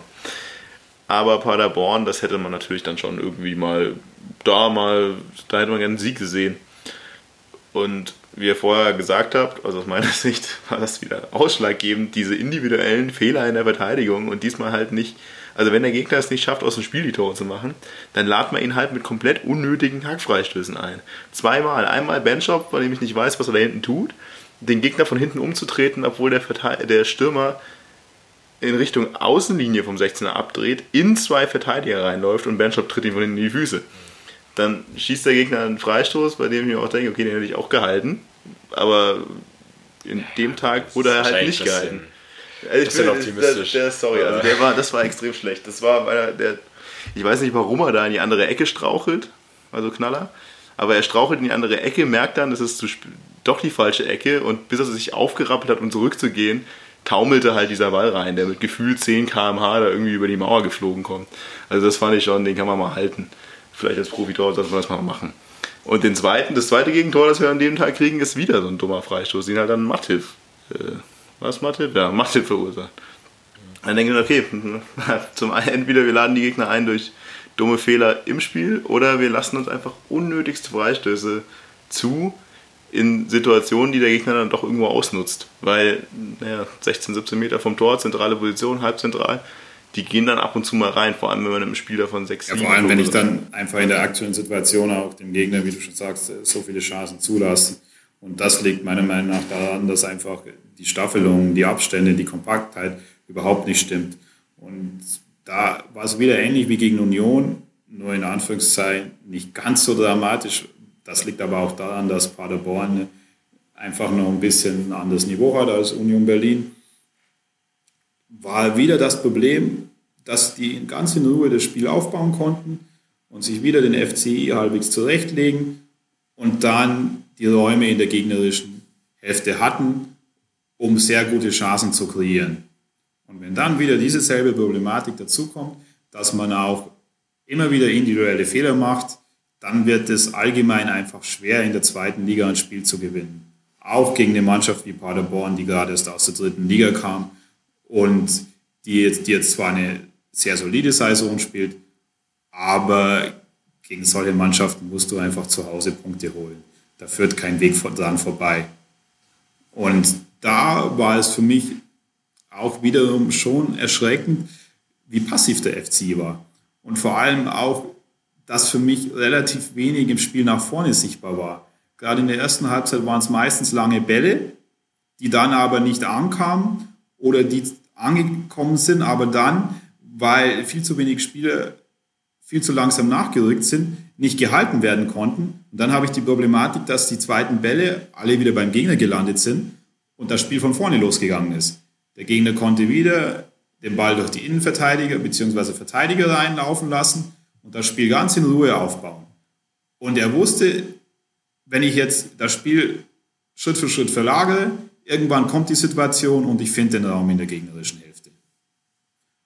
Und wenn das nicht behoben wird, dann wird es einfach sehr, sehr schwer. Aber wo ist da für dich äh, die Möglichkeit, das zu beheben? Also rein taktisch, rein einstellungstechnisch oder personell? Also was jetzt ja uns zumindest endlich mal wieder blüht inzwischen ist, dass Kohn wieder im Training ist und wohl demnächst wiederkommt. Also da auf jeden Fall wieder eine Alternative auf der 6. Meinst du, dass es da personell schon weiterhelfen könnte oder ist es ein tieftragendes, äh, taktisches oder auch Einstellungsproblem der Mannschaft? Also auf jeden Fall ist es ein taktisches Problem. Klar kann ein Spieler wie Kohn helfen, der dann auch eine gewisse Körperlichkeit, eine gewisse Aggressivität, eine gewisse Intensität mitbringt. Aber Generell muss ich einfach ansetzen daran, dass ich eine defensive Kompaktheit sicherstelle. Und das muss einfach im Training immer wieder eingeschleift werden, dass die Abstände stimmen, dass die Abstände zwischen Innenverteidigung und Mittelfeld stimmen, dass die Abstände zwischen Mittelfeld und äh, Angriff bzw. erster Pressinglinie stimmen. Und dann muss ich vor allem einen Plan haben, wann, in welcher Situation ich wie pressen will. Will ich mich zurückziehen? Will ich erst im Mittelfeld pressen? Will ich aggressiv im Angriff schon pressen? Gibt es für mich Pressing-Auslöser, dass ich sage, wenn zum Beispiel der Außenverteidiger zum Innenverteidiger zurückspielt, dass ich da in der Situation dann drauf presse? Oder warte ich erst, bis dann wirklich im Mittelfeld kommt und versuche da den Ball zu erobern? Das sind einfach generelle Einstellungen, generell wirklich basistaktische Sachen, die ich einfach der Mannschaft äh, eintrichten muss, beziehungsweise die die Mannschaft äh, sich im Training Schritt für Schritt erarbeiten muss. Und ansonsten wird es nämlich schwierig, weil ich habe auch wieder immer Situationen gesehen, wo dann teilweise auf dem Ballführenden im Mittelfeld zwei, drei Spieler zugelaufen sind und angegriffen, beziehungsweise in Anführungszeichen gepresst haben. Dann war aber die Problematik, dass die Staffelung dahinter nicht gestimmt hatte. Dann konnte ich einen einfachen Pass spielen und der gegnerische Mittelfeldspieler, der gegnerische Stürmer hatte wieder so viel Raum zwischen Mittelfeld und Abwehr bzw. Innenverteidigung. Und das sind einfach die sehr gefährlichen Zonen. Und dann kann es eben zu einem Freistoß kommen, dann kann es zu einem Schuss aus 20 Meter kommen. Wenn der Gegner immer wieder diese Räume hat, um diese Situation zu kreieren, dann bekomme ich einfach in der zweiten Liga Probleme. Also mich hat, mich hat das auch ein bisschen irritiert, diese Sache, wie man, wie wir an das Spiel rangegangen sind, dass wir wirklich halt uns so tief stellen und den Gegner kommen lassen, wo wir doch wussten, wie auch Paderborn im Pokal gegen uns gespielt hat, dass sie eben vorne drauf gehen und aggressiv in die Zweikämpfe gehen und so, dass wir nicht die Sicherheit haben, diese Bälle da hinten zu halten. Also das hat mich schon ein bisschen irritiert, dass wir auch ja nicht unser Hausherren Stolz irgendwie da ein bisschen spielen und einfach halt das Spiel an uns reißen wollen. Also das finde ich ein bisschen, bisschen schade, aber ja, also wir hatten ja so eine Phase in der ersten Halbzeit, wo dann Paderborn auch wirklich wieder dieses extrem hohe Pressing gespielt hat. Die Phase ging dann gerade so gut und dann fällt halt dieses, dieses Tor nach einem Freistoß, den er bestimmt nicht jeden Tag macht, einfach. Aber es ist zu dem Zeitpunkt halt einfach wieder völlig verdient gewesen und deswegen, gerade was im Nachgang dann auch ein bisschen auf der Pressekonferenz wieder gesprochen wurde, ja, das hat mich noch mehr ernüchtert. Quasi, weil, ja, weil da von guten Ansätzen irgendwie der ersten Halbzeit gesprochen wurde und die habe ich eigentlich halt auch nicht gesehen. Also nur weil wir halt nicht zur Halbzeit irgendwie 3-0 hinten liegen oder null Torschüsse hatten, sondern irgendwie halt mal ein, zwei irgendwie aufs Tor gegangen sind, ist es halt noch lange nicht gut und klar, vielleicht müssen wir kleine Schritte gehen, ja, aber vielleicht sind die auch ein bisschen zu klein, wenn man irgendwie von Erfolgen spricht, wenn man zur Pause nur 1-0 gegen Paderborn hinten liegt. Ja, wenn wir von der Pressekonferenz schon reden, also die Pressekonferenz nach dem Unionsspiel, das habe ich schon ein paar Mal thematisiert, jetzt auf anderen Kanälen, das ist, also da hat Nuri was gesagt, was mich wirklich zutiefst getroffen hat. Und das hat im Endeffekt sinngemäß gesagt, wir müssen der Mannschaft die Einstellung eintrichtern, dass sie von der ersten Minute an für Mannschaft und Fans zu kämpfen hat. Und wenn, also wenn es daran schon hapert, das ist, das ist die professionelle Einstellung, die da fehlt. Also auch die, einfach die Einstellung zu diesem Job, zu diesem, diesem Business, die fehlt anscheinend. Also nicht nur irgendwie jetzt mal sportlich gesehen, sondern halt auch einfach mal für den Verein halt irgendwie dann zu kämpfen. Das finde ich schwierig. Also das ist natürlich die Frage, ob Nuri das so dann auch so rübergebracht hat, wie er es eigentlich sagen wollte. Aber wenn das wirklich das ist, was er sagen wollte und wenn das wirklich der Fall ist und seine, das, wie er es sieht, dann haben wir wirklich tief tragende Probleme in diesem Kader. Ja, es ist einerseits traurig, dass er es sagen muss, aber also noch trauriger ist eigentlich, dass es stimmt. Also das ist eigentlich, bestätigt auch so ein bisschen meinen Eindruck, deswegen will ich es ihm gar nicht so negativ ankreiden. Nee, gar nicht, gar weil nicht. Weil ich da auch dahinter stehe. Also ich habe auch so das Gefühl, ja klar, natürlich spielen die Fußballer und verlieren die nicht absichtlich, was ja irgendwie teilweise Spieler am Zaun immer sagen, wir verlieren doch nicht absichtlich. Nein, das sagt ja auch keiner, aber es kommt einfach irgendwie so vor. Ja, die als, Grundeinstellung fehlt. Äh, es würde einfach ja jeder nicht mehr als notwendig machen wollen. Das kommt mir in so vielen Situationen einfach immer so vor. Eine Situation, wo ich vielleicht nochmal sagen wollte, auch wo du gesagt hast, 0 zu 1 gegen Paderborn, dass das als Erfolg verkauft wird, beziehungsweise die positiven Ansätze über die defensive Probleme haben wir ja gesprochen, aber was ich auch noch als problematisch erachte, wenn man von positiven Ansätzen spricht, dass die Tore, die man selber erzielt, das sind ja auch keine herausgespielten Tore, sondern das war jetzt wieder eine Standardsituation, diese, wo dann der Ball nochmal zurückkam und Kerschbaumer im zweiten Mal eben dann das 1 zu 2 erzielt. Und das waren wiederum nicht Tore, die ich mir durch spielerische Kombinationen, durch spielerische Abläufe herausgespielt habe. Und wenn ich die Probleme habe, sowohl defensiv, hinten mache ich immer wieder die gleichen Fehler und vorne kann ich mir die Tore nicht erarbeiten, beziehungsweise kann ich die Chancen nicht kreieren, die dann zwangsläufig irgendwann mal zu Toren führen, dann wird es einfach problematisch.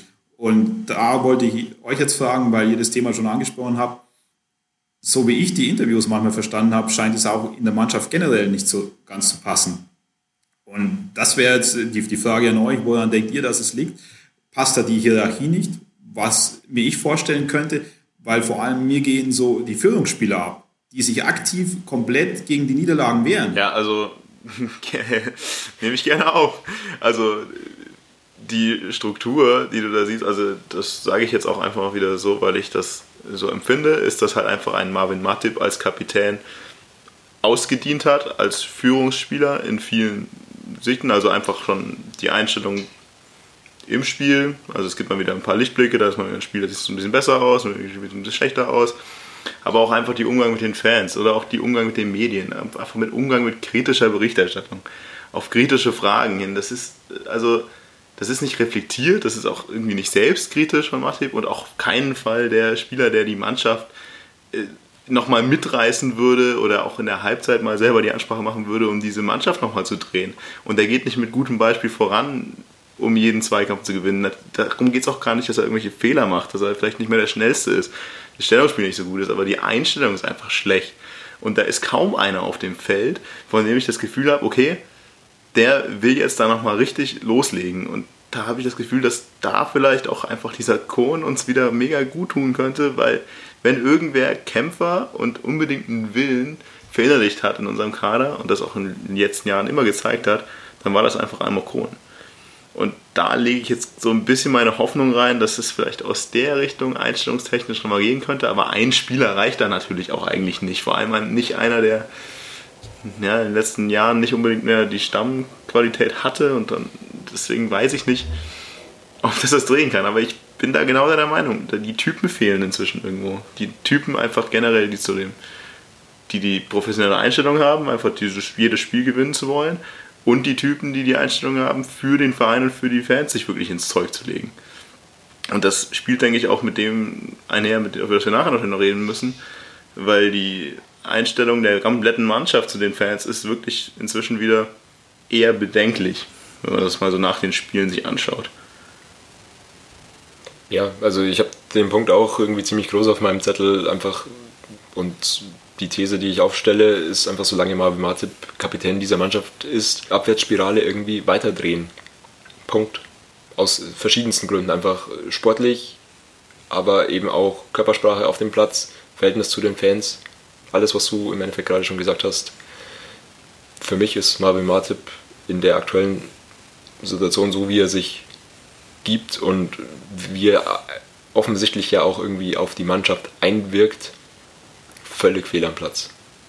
Dieses Einwirken ist eigentlich einfach stark. Also der, er lebt es halt nicht vor und der, der, muss es vorleben. Wenn er, wenn nicht er, wer sonst? Was er vormacht, also im Verhältnis zu den Fans gibt es ja verschiedene Spieler, die irgendwie noch vielleicht noch irgendwas antreiben könnten, anpeitschen könnten. Und das war auch irgendwie dieses Paderborn-Spiel. Teilweise fand ich das extrem merkwürdig, weil als es da mal lief und ist, wir hatten ja auch die Möglichkeit, irgendwie ranzukommen, 2-2 zu machen, das war ja auch noch was da, da waren ja Druckphasen dabei und da war nochmal Stimmung im Stadion.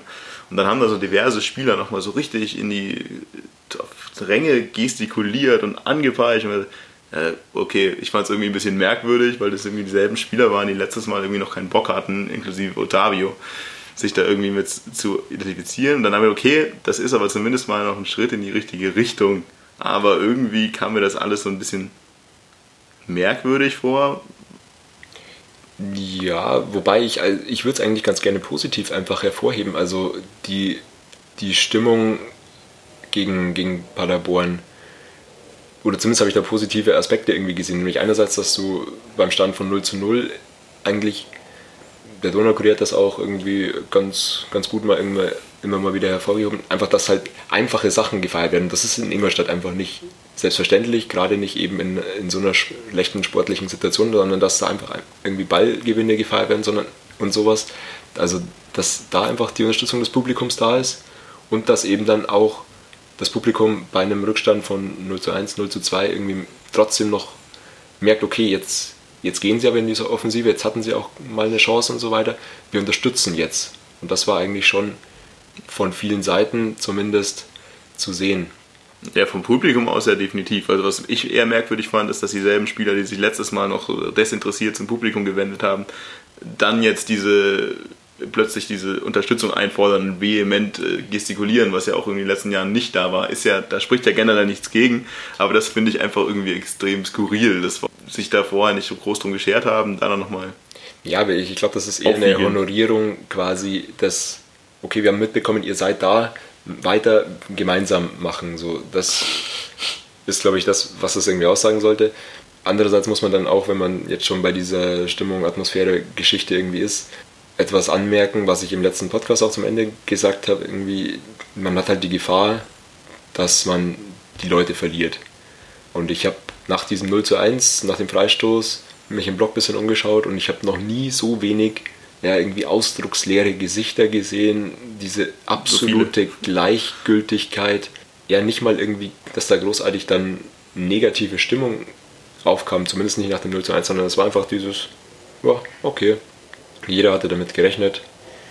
Und das ist eigentlich das, das Traurigste. Ja, aber ja, gebe ich dir recht, aber das ist, ich würde da auch eher das Positive hervorheben, weil es eben ganz gut lief von Fernseite. Was mich so ein bisschen, ein bisschen nervt und was vielleicht auch bei dem Umgang von beiden Seiten inzwischen so ein bisschen, ja, verrot würde ich es nicht nennen, ist, ist halt dieses, früher war es mal so, es wird 90 Minuten plus X supported und wenn scheiße war, wird danach abgerechnet.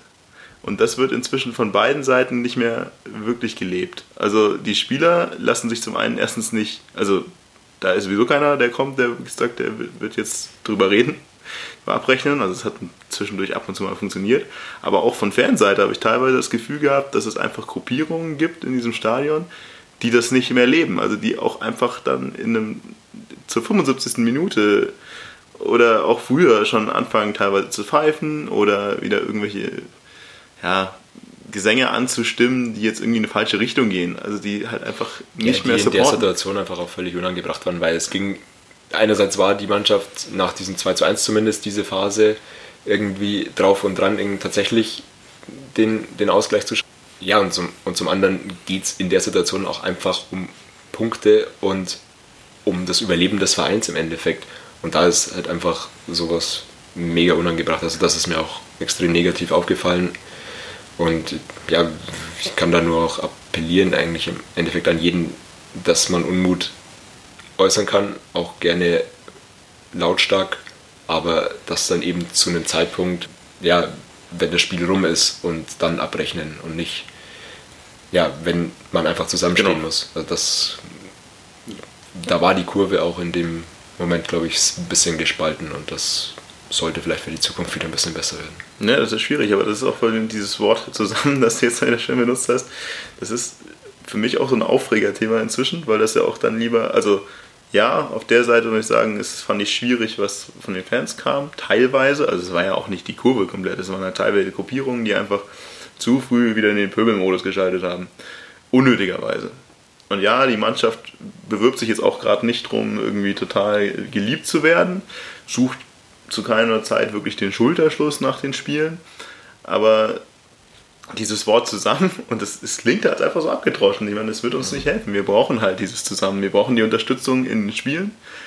Da muss sich eigentlich die Mannschaft auch wieder mehr darum bewerben, dass sie diese Unterstützung bekommt. Aber diese Unterstützung muss einfach von den Rängen auch gelebt werden. Und eben 90 Minuten, du kannst dich danach beschweren, wie du willst, aber während dem Spiel negativ auf die Mannschaft einzuwirken, wird es nicht besser bringen. Also du wirst da keine Trotzreaktion draus ziehen, wenn du während dem Spiel pfeifst und dieses abgedroschene, wir wollen euch kämpfen sehen, ja, das ist in manchen Situationen wichtig, um einfach irgendwann mal zu zeigen, jetzt, äh, wir sind unzufrieden. Aber nicht jedes Spiel und nicht in der 44. Minute und was weiß ich. Das bringt niemanden weiter. Das wird höchstens zu weiteren Verschlechterungen führen. Aber dieses, was ich eigentlich hinaus wollte, ist dieses tolle Wort zusammen, das ja auch gerne jetzt wieder vom Verein benutzt wird von der Medienabteilung einfach zu sagen, ja, wir müssen da zusammen wieder rauskommen und wir müssen zusammenstehen. Also, ja, natürlich, es ist so, aber ich würde halt an Seite des Vereins erstmal vor meinem eigenen Hof kehren und dieser Mannschaft einbläuen, dass sie das vorleben müssen. Also irgendwie habe ich immer das Gefühl, dass die Fans in die Bringschuld gebracht werden und zu sagen, die Fans müssen das zusammenleben, die Fans müssen komplett immer in jeder Situation, egal was da unten passiert, zu den Spielern stehen. Ich bin auch der Meinung, aber das ist keine, keine Einbahnstraße. Also die Spieler, der Trainer, der Verein, die müssen halt auch für was tun und auch den Schulterschluss suchen und das auch annehmen. Ja, aber genau da sind wir jetzt wieder an der Personalie Marvel Martin, weil ich meine, wenn, also das passt einfach nicht zusammen, was der Rest des Vereins und was, was er in der Situation gemacht hat. Nämlich das Publikum war in der zweiten Halbzeit da. Das hat zum Beispiel auch der Live-Ticker vom FC irgendwie ja irgendwie bescheinigt, jetzt bebt hier die Bude irgendwie so in die Richtung, ob man das so äh, nennen muss, ist ja. vielleicht sei mal dahingestellt. Aber grundsätzlich wurde es von der Seite des Vereins honoriert. Dann auf der Pressekonferenz bedankt sich Alex Nuri nochmal dafür, dass da die Unterstützung da war und so weiter. Die Presse schreibt es, der Donaukurier. Wir hatten auch den Eindruck und so weiter. äh, dann kommen wir zu der Situation eben Otavio und so weiter. Während des Spiels äh, feuert die Leute nochmal an und so weiter. Das passt ja eigentlich alles zusammen. Und dann ist das Spiel aber aus. Und es kommt natürlich offensichtlich nach fünf Niederlagen auch missmutige Worte.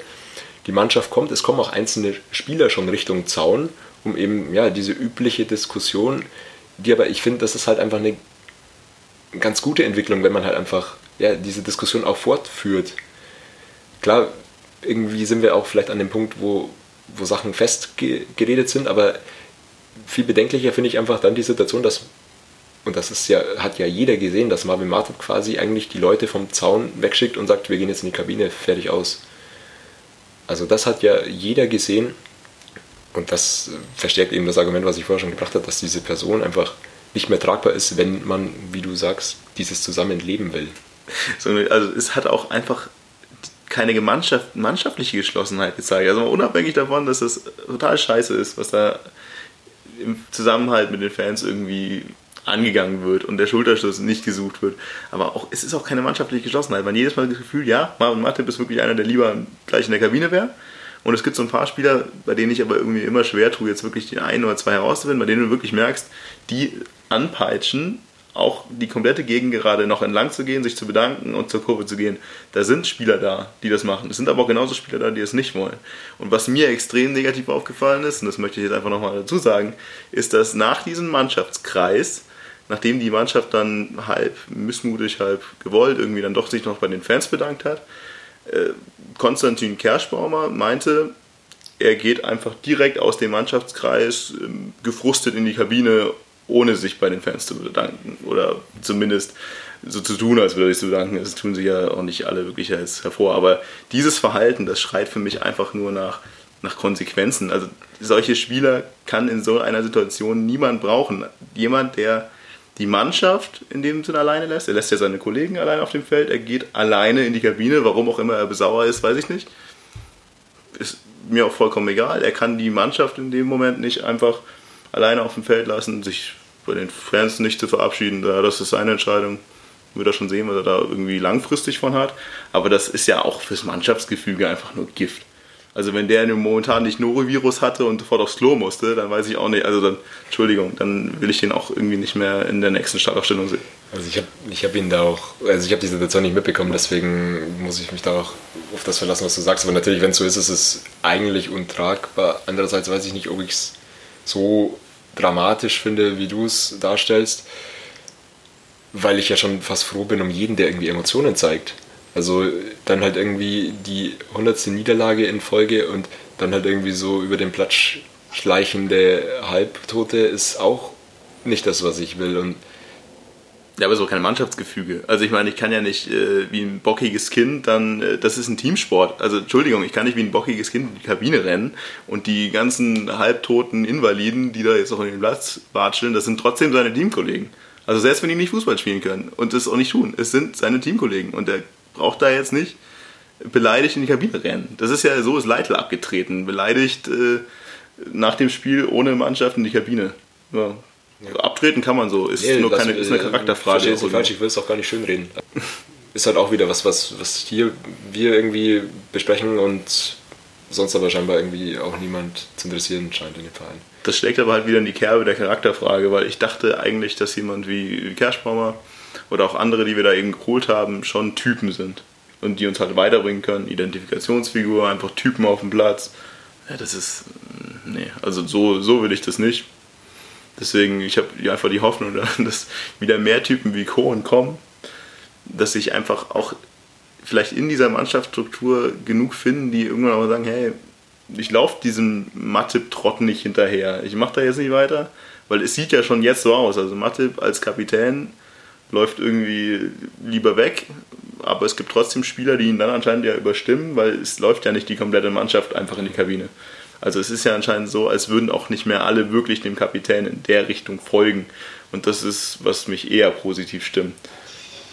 Was ich bei dem Punkt, ich glaube, wir müssen da jetzt auch langsam zu einem Ende irgendwie kommen bei der Diskussion, aber was ich bei diesem ganzen Drumherum und das Verhalten nach dem Spiel und so weiter noch irgendwie einbringen will, wir haben ja auch vorhin gesagt, so, man hat einfach nicht das Gefühl, dass, dass jeder so mit der notwendigen Ernsthaftigkeit dabei ist und dass alles irgendwie so ein bisschen halbherzig ist und so weiter. Und was mir da einfach auch immer widerstrebt, ist einfach diese Tatsache, dass irgendwie das Spiel abgepfiffen ist und zehn Sekunden danach sind irgendwelche Spielerkinder auf dem Platz, die da irgendwie herumtollen und irgendwie mit Papa jetzt noch ein bisschen Fußball kicken und so. Äh, versteht mich da nicht falsch, das ist natürlich grundsätzlich absolut okay, aber ich weiß nicht, ob es in der aktuellen Situation so dermaßen angebracht ist.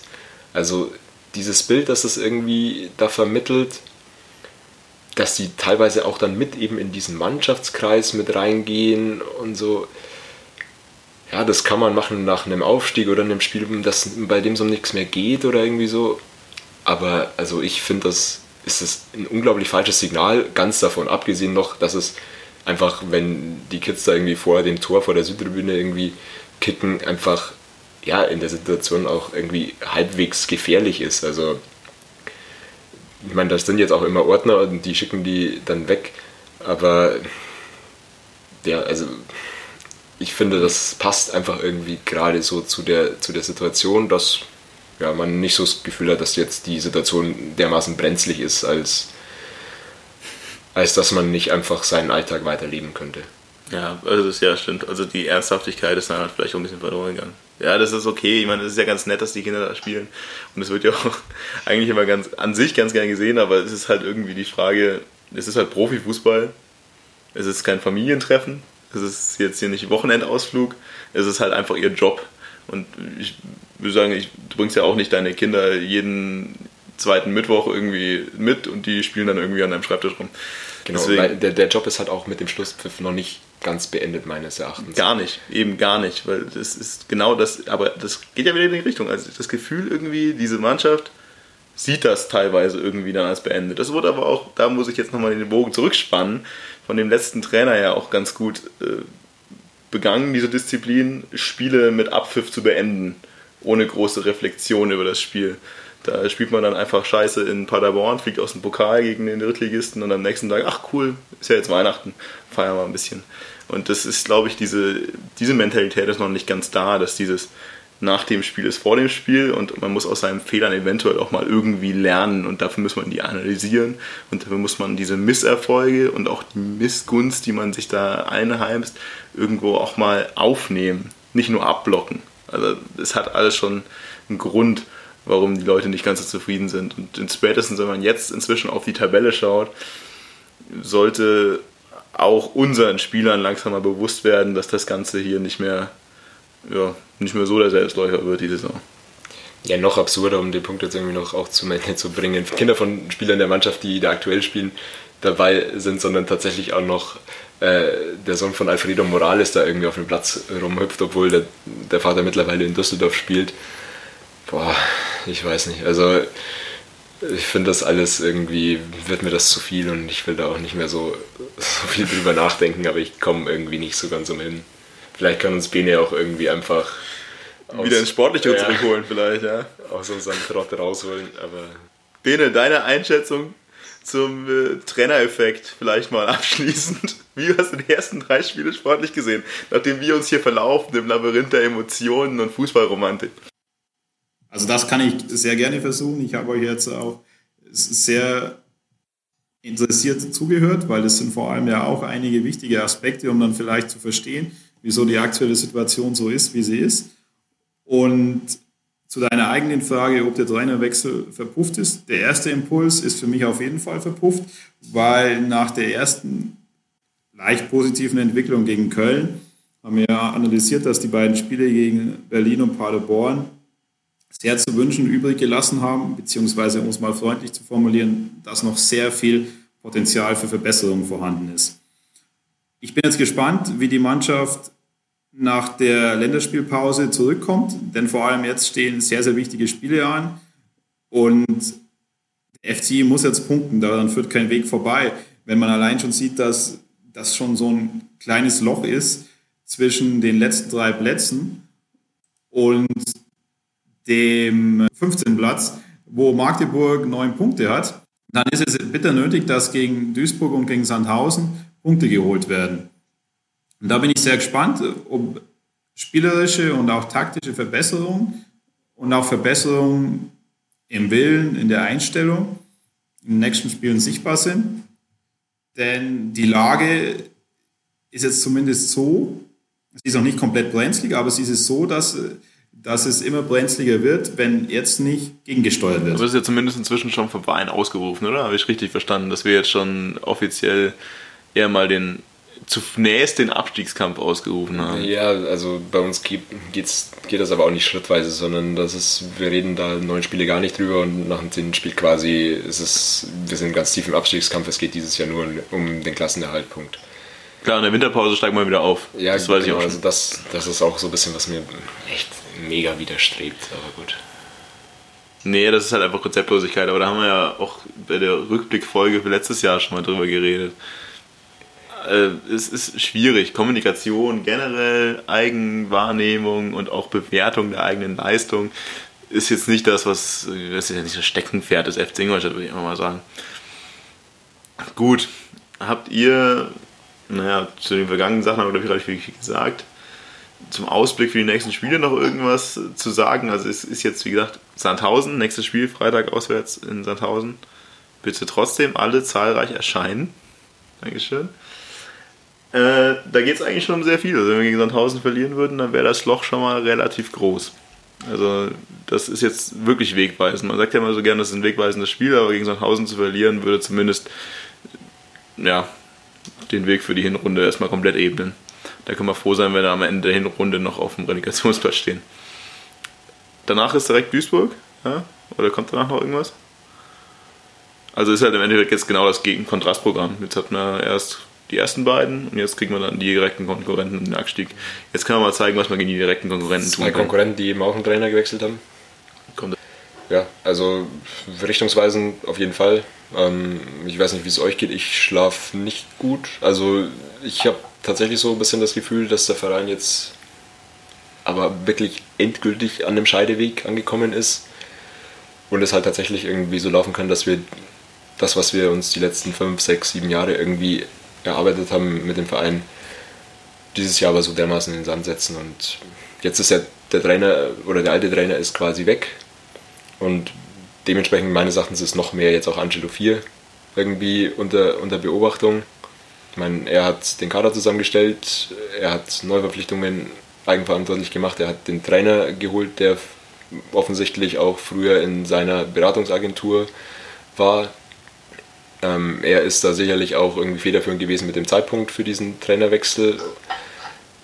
Konnte die ursprünglichen Kandidaten, die man sich ja zugetraut hat, scheinbar zu holen, sonst hätte man nicht mit denen irgendwie verhandelt, nicht bekommen.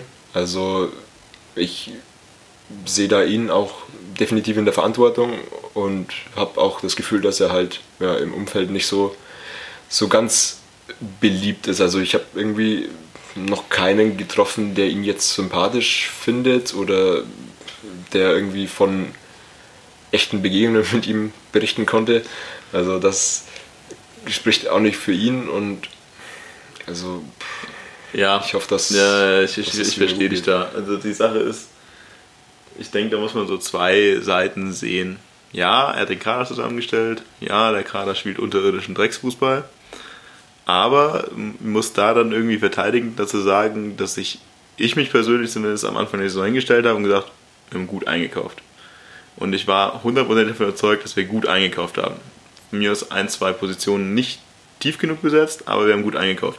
Von dem her würde ich ihm das gar nicht so angreifen wie anderen Sportdirektoren davor. Also die, bei denen ich mir immer gedacht, wie kann man das einkaufen und wie schlecht ist das jetzt dann wirklich? Also diesmal würde ich sagen, okay, zumindest hat er mich mit, den, mit seinen Transfers erstmal überzeugt, dass die nicht eingeschlagen haben, ist korrekt. Keiner von denen, die wir gekauft haben, auch nur annähernd irgendwie eingeschlagen.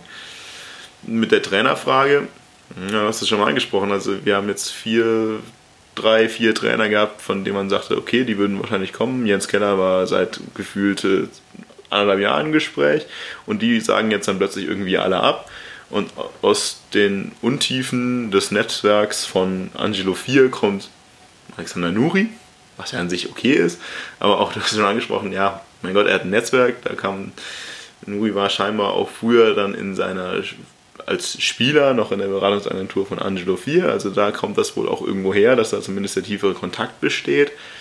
Naja, wie tief jetzt da die Überzeugung ist, dass das wirklich sportlich der richtige ist oder ob da persönliche Beziehungen stehen, das möchte ich jetzt nicht unbedingt spekulieren. Aber es ist natürlich zumindest merkwürdig, dass uns die eigentlich angedachten Lösungen erstmal alle absagen und dann kommt dann ein Trainer von irgendwoher, der auch dem Profil nicht entspricht. Es ist zumindest nicht das, was man sich erwartet hätte.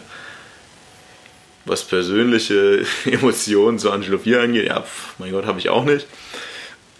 Sympathie ist ja auch immer ziemlich subjektiv, also es ist natürlich schwierig, da jetzt Sympathie aufzubauen, weil die Äußerungen, die er so tätigt, in Interviews, Pressekonferenzen und Ähnlichen, sind halt auch meistens solche Worthülsen, wie wir sie halt alle nicht mögen und die halt auch nicht dazu führen, dass man sagt, ach, das ist ja mal eine erfrischende Aussage. Also in der Regel wird da höchstens was kaschiert, was umschrieben, was irgendwie legitimiert mit irgendwelchen Worthülsen ohne wirkliche Aussage und das führt natürlich nicht dazu, dass man sagt, Mann, das ist mal ein offener, sympathischer Typ. Also von dem kann ich das auch nachvollziehen, wenn jetzt nicht jeder unbedingt total toll findet. Allerdings vom Kader her habe ich schon Schlimmeres bei uns gesehen. Ich, ich glaube halt, dass er, oder ich hatte sehr früh den Eindruck, dass er nicht wirklich zu dem FC Ingolstadt passt. Einfach von seinem Wesen her nicht irgendwie mhm. zu diesem bayerischen Verein, der sehr familiär ist, bodenständig irgendwie dazu passt. Das ist so mein Eindruck. Dazu kommt jetzt auch noch diese Geschichte, irgendwie sehr gute Beziehungen zu Marvin Matip durch diese Freundschaft-Beratertum-Geschichte wir haben gerade schon über die Rolle von Martip gesprochen. Wir haben darüber gesprochen, dass Nuri jetzt auch irgendwie aus diesem Netzwerk irgendwie mitkommt. Also mir fehlt so ein bisschen die, die Hoffnung, dass ja, jemand da mal halt so einen radikalen Schritt wartet, äh, wagt und diese Kette irgendwie durchbricht. Und also ich schlafe da echt unruhig weil ich irgendwie Angst habe, dass ja, gewisse Leute da den Verein so ein bisschen. Ja, man hat das Gefühl, dass die Objektivität da ein bisschen verloren geht. Hatte ich aber ehrlich gesagt bei der Achse Leitl-Matip genauso. Also da hatte ich das Gefühl, dass das auch ein, so ein Best Buddy-Ding war, dass da eben auch viele Spieler auch mal gespielt haben, mit denen man sich halt ganz gut verstanden hat. Und da war halt Matip ganz weit oben. Also ich meine, das ist ja auch irgendwie klar, das sind wirklich Weggefährten, die viel mitgemacht haben zusammen in dem Verein, aber da hatte ich auch schon immer dieses, diese Angst, dass wir Matip nicht rechtzeitig aus seiner Position lösen, weil da einfach zu viele Emotionen im Spiel sind. Und wenn wir jetzt da eben drüber reden, das war ja schon ein Riesending. Also das ist meines Erachtens gar nicht hoch genug aufgekocht damals, dass wir halt den Spielerberater des Kapitäns holen und der dann irgendwie drei Tage nachdem er bei uns unterschrieben hat, dann doch lieber mal ach, diese Spielerberatungsagentur wem anders überschreibt, weil das vielleicht ein bisschen blöd aussieht, wenn man das macht. Das wird dann mal kurz, wird da kurz aufgeschrien in den Medien, aber das war danach auch irgendwie vergessen. Es ist mindestens schwierig und äh, man weiß eben halt auch da relativ sicher, aus welcher Ecke diese Beziehung kam. Wenn du jetzt drüber redest, passt nicht zum Verein, okay, weiß, wie, wie, siehst du in Retrospektive den Linke da irgendwie? Also der, der, war ja mal irgendwie relativ weit zurückgezogen und hat nicht so viel geredet. Von dem her fand ich das immer, ja, er war halt irgendwo da, man wusste es, aber fandest du das irgendwie Nee, passender ich, hätte auch, ich hätte mir auch bei Linke schon gewünscht, da den irgendwie ja, ein bisschen, bisschen näher an die Leute zu bringen. Aber er hat mich zumindest einfach in seinem Auftreten nicht so sehr gestört, wie, wie ich das jetzt bei, bei vier empfinde. Das ist einfach rein subjektiv und na klar, das ist sicherlich auch nicht sein Hauptjob hier irgendwie den Martin zu bespaßen. Aber ich habe das Gefühl, dass ich nicht der Einzige bin, dem es so geht es ist natürlich immer diese Frage, solange es sportlich läuft und das alles ist, dann ist das alles egal. Also solange es alles sportlich im Reinen ist, dann ist es immer egal, wie, das, wie sich irgendjemand dann irgendwie äußert oder so rüberkommt. Es wird natürlich dann relativ dünn, wenn der Leistungsnachweis nicht positiv erbracht wird. Das ist momentan der Fall, weil es einfach nicht läuft. Und dann wird sowas natürlich einem vielleicht mal irgendwann auch zum Verhängnis. Und ich sage ja, wie ich es vorhin gesagt habe, Linke hat sich immer relativ elegant zurückgehalten. Er hat wenig gesagt, also wenig Interviews gegeben. die meisten Interviews, die er gegeben hat, fand ich jetzt nicht komplett bescheuert. Bei Angelo 4 geht es mir da ein bisschen in eine andere Richtung. Ich finde, er redet in letzter Zeit relativ viel, aber also er redet quantitativ relativ viel und qualitativ extrem wenig. Also das ist wirklich so viel Phrasengedresche und irgendwie dünnhäutige Reaktionen auch auf irgendwelche kritischen Fragen, was das Ganze natürlich auch nicht professionell wirken lässt und da auch schwierig Vertrauen aufbauen lässt. Ja, also solange es sportlich nicht läuft, wird es natürlich auch da die Luft immer dünner, weil ich kann mir gut vorstellen, dass bevor der zweite Trainer geht, geht eventuell eben ein anderer sportlicher Verantwortliche. Und das wäre dann höchstwahrscheinlich. Ja, auf die Entwicklung wäre ich auch ziemlich, ziemlich gespannt, aber auch, um da noch so ein Beispiel irgendwie mit reinzubringen, finde ich die Vogelsammer-Sache ist ja auch etwas, das er sich eigentlich auf die Fahne geschrieben hat, nämlich diese Verpflichtung, mhm. das auch entsprechend öffentlich kundgetan hat und dadurch vermutlich nicht unerheblich irgendwie den Preis selber irgendwie in die Höhe getrieben hat und um dann letztendlich selber an seinem gesteckten und kommunizierten Ziel irgendwie zu scheitern. Also klar wird, wird dann gerne, wurde dann gerne auch immer irgendwie so der Nebensatz nachgeschoben, ja, aber wir brauchen ihn nicht um jeden Preis. Naja, aber schaden würde er wahrscheinlich gerade auch nicht. Ja, vor allem diese unnötige, das jedes Mal wieder ins Spiel zu bringen. Also das ist ja wie, Vogelsammer schwebt ja auch jetzt schon gefühlt anderthalb Jahre, also drei Transferperioden über uns. Und jedes Mal denkst du dir, ja, okay, jetzt ist gut, wir kriegen ihn ja eh nicht. Aber das nächste Mal, wenn irgendwer ihn fragt oder auch nicht fragt, dann ist wieder Vogelsammer der nächste Transfer, der eventuell interessant sein könnte. Gleichzeitig redet man halt drüber, dass ein äh, Lescano gerne gehen kann, wenn irgendwer möchte, aber wir lassen ihn trotzdem Stammspieler spielen und vielleicht ja dann doch Vogelsammer und irgendwie dreht man sich so argumentativ komplett im Kreis und bewirkt eigentlich jetzt nicht so viel, außer dass man eben, wie du es schon sagst, also dem Gegenüber das Gefühl gibt, dass Vogelsammer noch wertvoller ist, als er vielleicht eigentlich ist. Also ist kein schlechter Spieler, aber ich würde jetzt auch den halt nicht als den Heilsbringer bezeichnen und den jedes Mal in jeder Transferposition Periode auf Was ich bringen. zu dieser Diskussion vielleicht noch sagen kann, es wird halt schwer, wenn ich Sachen kommuniziere und die dann immer wieder anders eintreten bzw. nicht eingehalten werden können. Und da muss man auch einfach sagen, dass vor allem vom Sportdirektor er zumindest in der einen oder anderen Situation unglücklich kommuniziert hat. Für mich war schon so ein Punkt, das habe ich ja, ich glaube, in unserem ersten Podcast erwähnt, als wir die Zweitligasaison vom letzten Jahr zusammengefasst haben, dass man sich nach dem Braunschweig-Spiel hinstellt und sagt, Braunschweig ist der Maßstab. Darauf können wir aufbauen, auf der Leistung. Und wir wollen uns auf jeden Fall gebührend von den Fans verabschieden. Die Mannschaft muss nochmal alles raushauen im letzten Spiel. Es ist allein schon wichtig, um einfach äh, die Plätze nochmal nach oben zu klettern und äh, für die nächste Saison mehr TV-Gelder zur Verfügung zu haben. Und dann verliert man halt am letzten Spieltag gegen den Absteiger Kaiserslautern zu Hause.